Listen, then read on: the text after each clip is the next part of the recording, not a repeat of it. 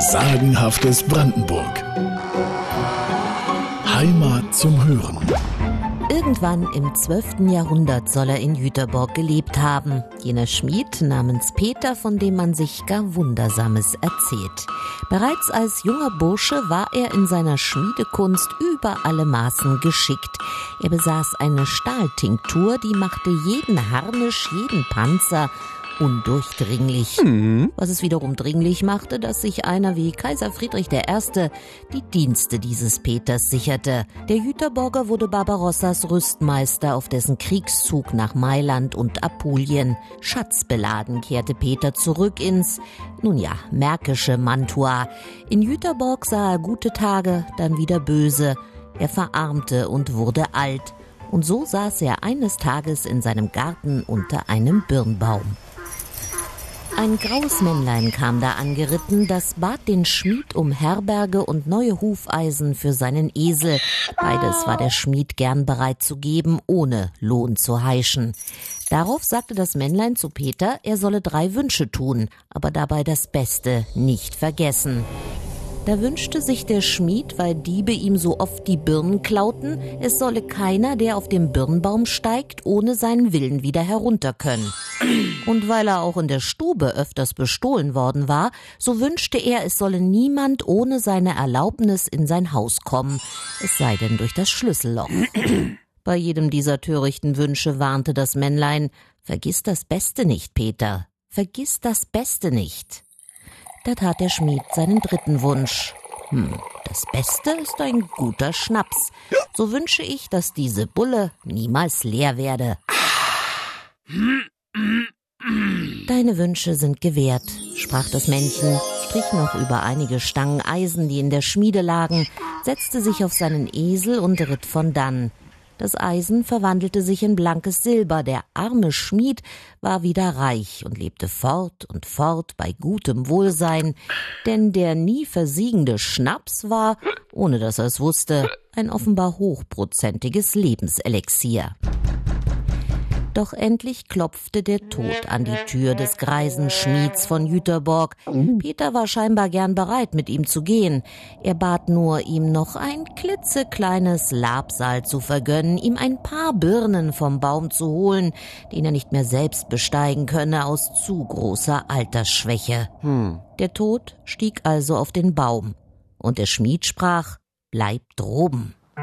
Der Tod saß fest in Jüterborg, er fraß alle Birnen vom Baum, dann fing das große Fasten an. Vor Hunger verzehrte er sich selbst mit Haut und Haar. Darum also kennen wir ihn nur als ein so scheußlich dürres Gerippe. Auf Erden aber starb nun niemand mehr, weder Mensch noch Tier, wodurch viel Unheil entstand.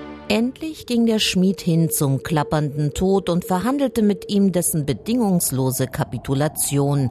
Der Tod solle ihn fürderhin in Ruhe lassen, nur dann ließ er ihn vom Birnbaum runter. Hatte der Gevatter eine Wahl?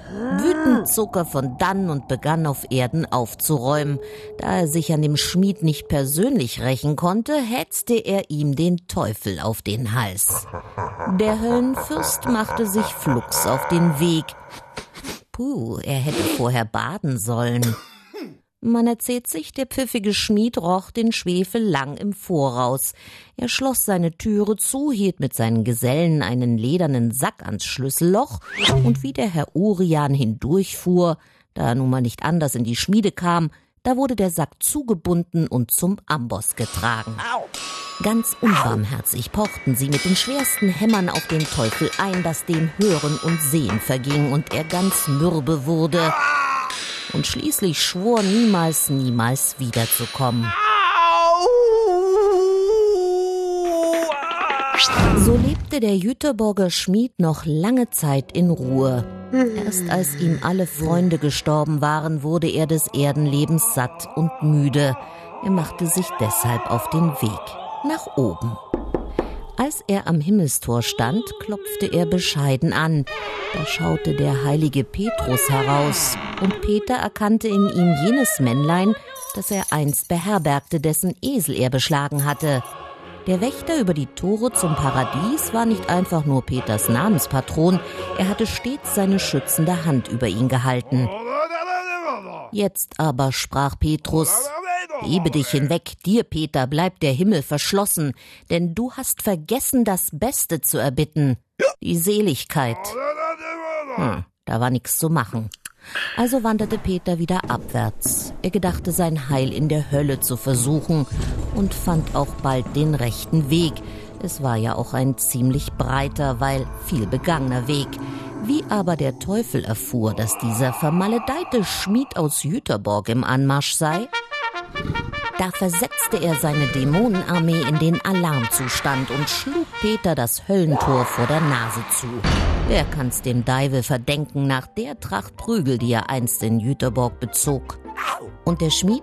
Himmel und Hölle verschlossen, auf Erden wollte es ihm auch nicht mehr gefallen. Man erzählt sich, Peter sei hinab in den Küffhäuser gegangen, zu seinem alten Arbeitgeber mit dem roten Bart. Zusammen mit ihm wird der Schmied aus Jüterborg irgendwann wieder auftauchen. Wenn die Raben nicht mehr um den Berg kreisen und in Ratsfeld nahe dem Kiffhäuser ein alter, dürrer, abgestorbener Birnbaum wieder ausschlägt, grünt und blüht, aber das ist nun wirklich eine andere Geschichte. Sagenhaftes Brandenburg. Heimat zum Hören.